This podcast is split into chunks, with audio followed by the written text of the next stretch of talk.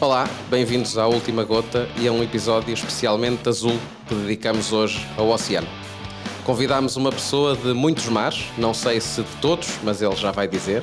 Foi diretor-geral da Fundação Francisco Manuel dos Santos, membro da direção do Oceanário de Lisboa e dedicou, desde o grande ano de 1990, a sua carreira profissional ao retalho no Grupo Jónio Martins, com experiência em mais de 20 países, sendo hoje presidente de uma das empresas da AEON, um dos principais grupos de retalho japonês. Foi um dos responsáveis pela minha geração ter conhecido o Gil, tendo sido diretor da Expo 98. Tem muito pensamento sobre o consumo e uma enorme paixão pelo oceano, que leva muitas vezes em travessias como patrão de alto mar. David, obrigado por hoje nos vires ajudar a meter água e eh, és muito bem-vindo e vamos a isto. Muito obrigado também pelo vosso convite. Mais recentemente tens-te dedicado ao Web do Mar, uma estrutura de missão que coordenas em ligação com a Câmara Municipal de Lisboa.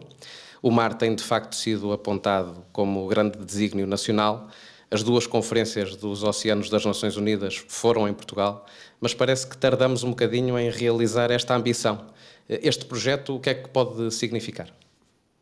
Eu diria que pode vir a significar uh, realmente um passo decisivo, físico, real, de atração para Lisboa, de uh, um conjunto de empresas, de startups, uh, de entidades que se dedicam, por exemplo, à biotecnologia.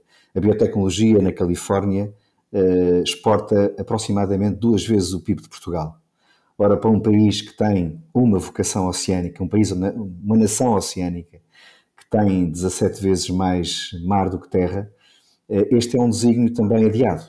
Eh, e aquilo que nós, eh, que a cidade de Lisboa, como capital dos descobrimentos historicamente e como geograficamente cidade marítima, não podia perder era a oportunidade de ser, de se colocar no mapa, de ser um farol do desenvolvimento das biotecnologias do mar. Existem hoje já uh, muitos projetos semelhantes uh, pelo mundo, uh, pelo, no Canadá, nos Estados Unidos, na Islândia, na Noruega, na Dinamarca, e Portugal continuava sem poder internacionalmente ser considerado uma, um, um, país de vanguarda nesta área. e é isso que queremos passar para a história, queremos passar a ser eh, um país que é identificado, vamos dar um contributo para que o país possa ser considerado cada vez mais um país com vocação uh, oceânica, neste caso ligado, sobretudo, à ciência, à tecnologia, à preservação, à sustentabilidade, às energias renováveis, à exploração dos biotas, etc. David, eh, no setor do retalho, a que tens dedicado grande parte da tua vida e conheces muito bem, visto teres tido várias posições de liderança em vários países, encontras também uh, estas mesmas preocupações com a sustentabilidade? E de que forma? Deixa-me desenvolver um bocadinho, mas que papel é que têm tido também os investidores e os acionistas? Concordas que o capitalismo e o investimento privado serão, com a regulação adequada, os principais motores para um mundo mais sustentável? Acredito que sim. Acredito sim, porque no centro da atuação, quer de governos de Estados ou de empresas, estão os cidadãos e estes estão, eu diria, cada vez mais sensíveis uh, às questões da sustentabilidade. Não consigo imaginar uh, uma sociedade sustentável, uma sociedade que implementa aquilo que é o carril cada vez uh, mais estreito, que nos aproxima da exaustão dos recursos naturais. Não acredito que isso possa ser feito, a redução desse, desse, desse carril, sem a intervenção de todos em especial uh, da, do setor privado, do chamado capitalismo. Esta palavra capitalismo um, ehm, ganhou e nós sentimos-la, cada vez que a ouvimos ou dizemos, sentimos-la quase como um adjetivo uh, negativo.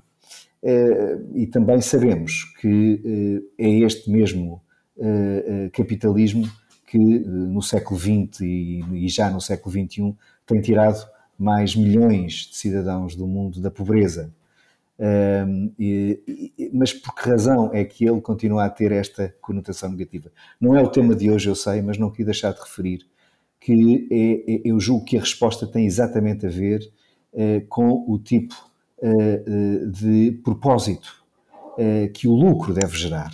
Esta questão do lucro e do capitalismo andam de mãos dadas, as empresas é, é suposto darem lucro, a questão é o que é que eu faço, qual é o meu propósito.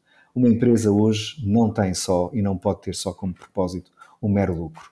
Uma empresa, uma entidade tem que ter, não só uma empresa, tem que ter um propósito ligado à, proteção, à proteção e à sustentabilidade do próprio planeta. E se não o tiver, eh, eu diria que não conquistará o respeito e também o coração dos cidadãos.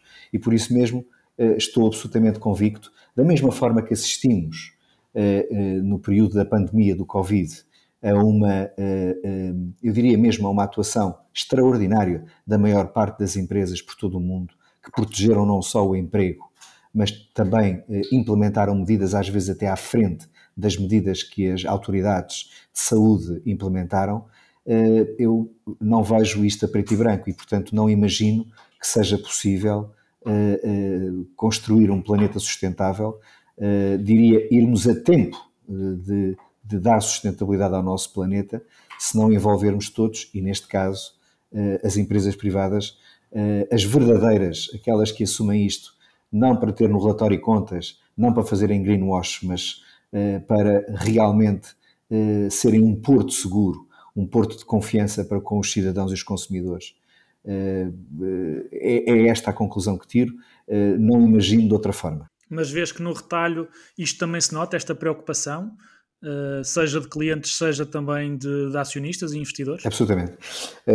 As empresas mais desenvolvidas no retalho, haverá seguramente aquelas que não colocam isto nas suas prioridades ainda, mas as empresas hoje têm, eh, já tinham balanços sociais, hoje têm balanços ambientais, balanços de sustentabilidade.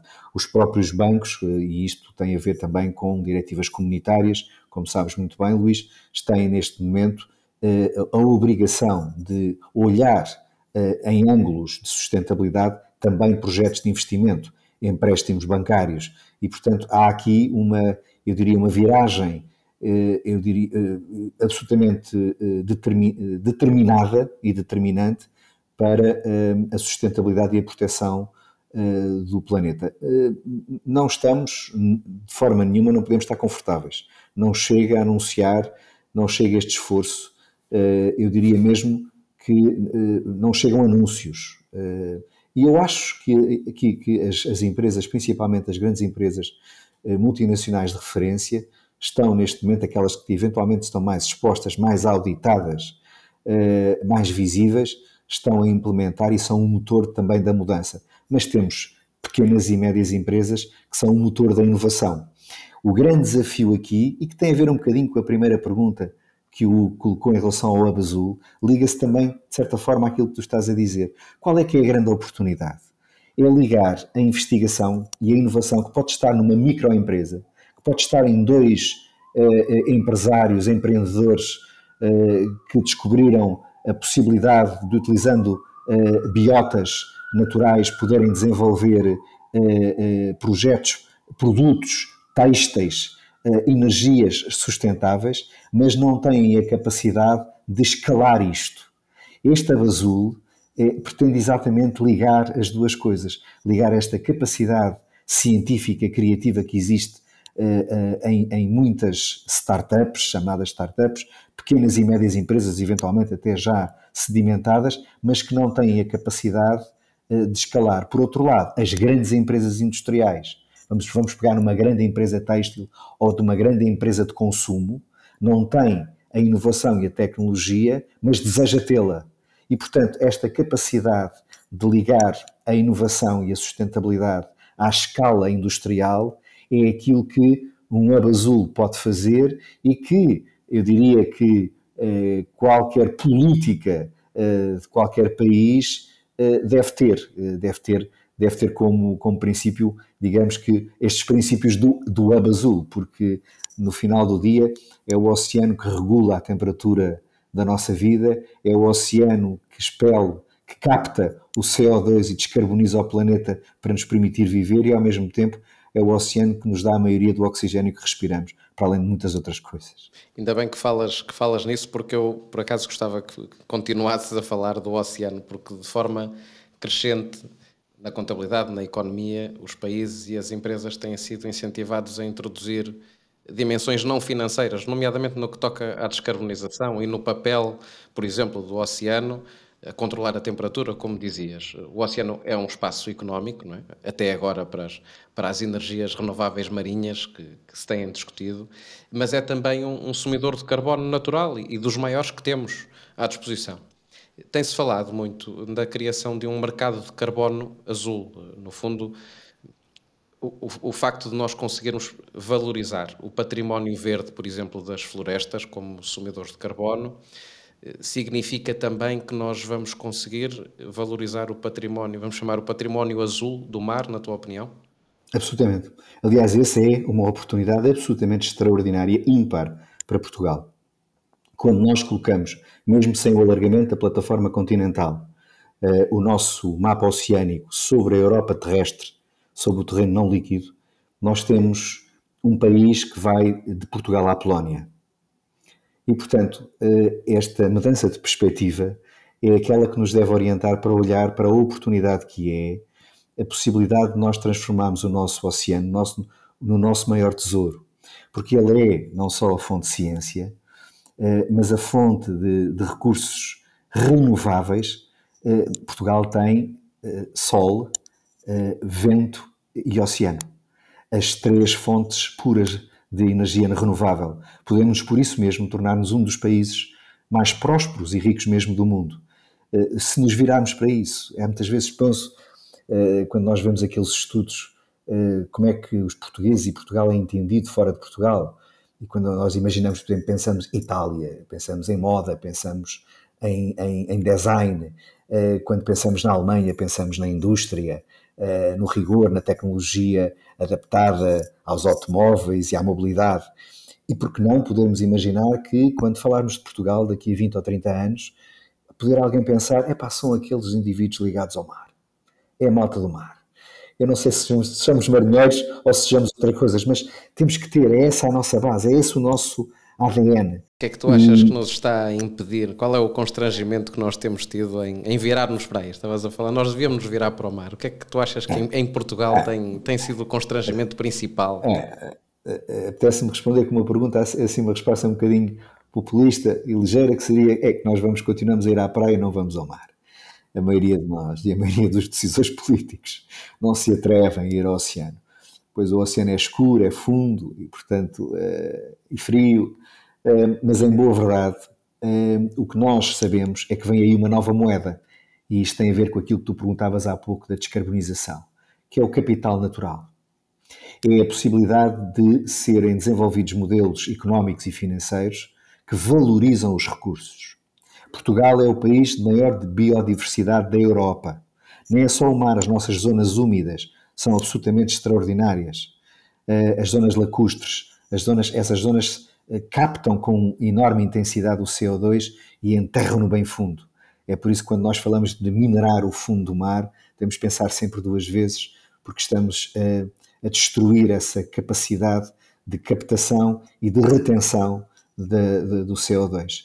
E eh, Portugal tem, nesta perspectiva, esta oportunidade de ser um emissor desta, desta moeda, desta nova moeda, deste novo valor, que é o capital natural. Poder imaginar que é entendermos que um, que um tubarão vivo vale mais que um tubarão morto.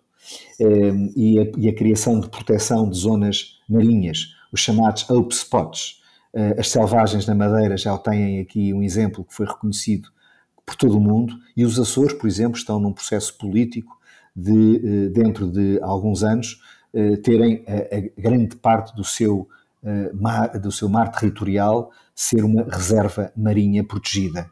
Isto vai ser o princípio de, de, de um nascimento de uma biodiversidade como nós nunca a vimos. O renascimento dos corais, que são seres vivos, o desenvolvimento de estoques marinhos, Hum, há, há que ter noção de que a proteína no mar está a reduzir-se a níveis nunca vistos. E, portanto, esta criação de reservas marinhas significa também que são verdadeiras maternidades naturais que permitem o desenvolvimento das espécies.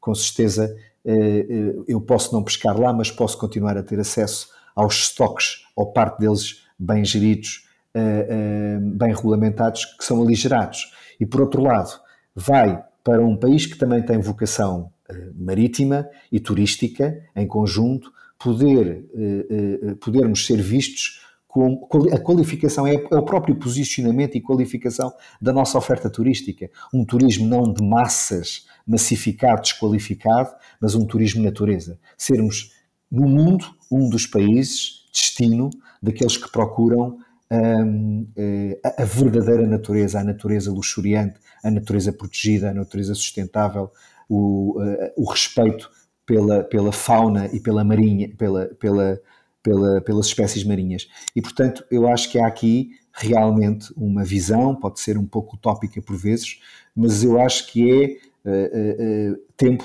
de, das novas gerações levantarem o braço e dizer já chega de indiferença, já chega que os COPs que se vão realizando sucessivamente, as grandes conferências do clima, releguem para segundo plano aquele que deveria ser o tema número um das alterações climáticas ou da emergência climática, que é o tema dos oceanos. David, muito obrigado. Eh, tu afloraste nesta resposta um tema que eu queria explorar eh, de uma forma um bocadinho mais profunda. Como disseste, Portugal tem uma das maiores zonas económicas exclusivas do mundo. Isto quer dizer, de forma simplificada, que se considerarmos a área oceânica sobre a qual temos jurisdição como território português, que somos um país de grande dimensão. As Nações Unidas publicaram recentemente um paper que consideram que, da forma que é hoje executada, a exploração dos minerais dos fundos oceânicos não pode ser considerada como correspondendo aos princípios de uma economia azul sustentável. Normalmente, quando se fala de economia azul, pensamos mais na pesca. Pois. Como é que vês a exploração dos recursos marinhos e como é que podemos ter ganhos económicos significativos na economia azul, respeitando estes princípios de sustentabilidade? Exatamente. Em primeiro lugar, de uma forma que eu penso que todos entendemos, a questão das energias renováveis, não é? Eh, a possibilidade de eh, dar um exemplo de energia e que tem a ver com a combinação entre energia eólica em offshore, por exemplo. Eh, está absolutamente provado, cientificamente testado, com protótipos perto de Viana do Castelo, e, e que nós podemos colocar eólicas no mar, e há aqui de repente uma, uma rejeição que é, está bem, mas eu não quero, junto do meu horizonte visual, ver torres eólicas no mar, só que passado 8, 10 milhas e com a curvatura da Terra, eu já não as vejo. E, portanto, elas são limpas e podem gerar toda a energia que nós precisamos, mais energia que nós podemos exportar. E, e já não e, e já está tecnicamente previsto como é que se pode resolver a questão de nós termos um mar abissal, que é poucos milhas da costa, já temos milhares de de, de, metros de profundidade. É porque estas torres não precisam, eh, a não ser num ponto fixo, para não poderem eh, sair de uma zona de um diâmetro de navegação, não precisam de, fer, de serem agarradas eh, com as plataformas ou com os pilares ao chão, os pilares ficam cheios de água e equilibram-se dessa forma, não se virando a torre. Dar aqui um exemplo com um bocadinho de especificidade, desculpem, mas era importante. Mas este é, um, é, um, diria, é, um, é, um, é uma área de energia falar-vos, por exemplo, da questão das fontes termais, a questão de todos os biotas, destes, destes seres vivos desconhecidos que habitam as profundezas do mar e que vão ser soluções para a produção, por exemplo, de textos sustentáveis. Um outro mundo absolutamente extraordinário, que é a fotossíntese, a origem da vida, as microalgas marinhas. Já existe tecnologia, Porto Santo tem uma das mais avançadas fábricas do mundo de eh, microalgas marinhas eh, desenvolve ali a cultura de Nanocloriopsis e Chlorella.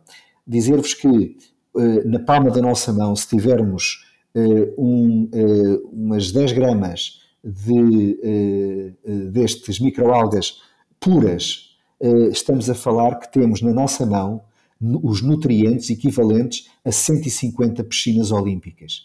O que é que isto significa? Significa que, sendo, este, sendo estas microalgas ricas em ômega 3, ômega 6, antioxidantes, zinco, sódio, nós podemos estar a contribuir para uma revolução alimentar.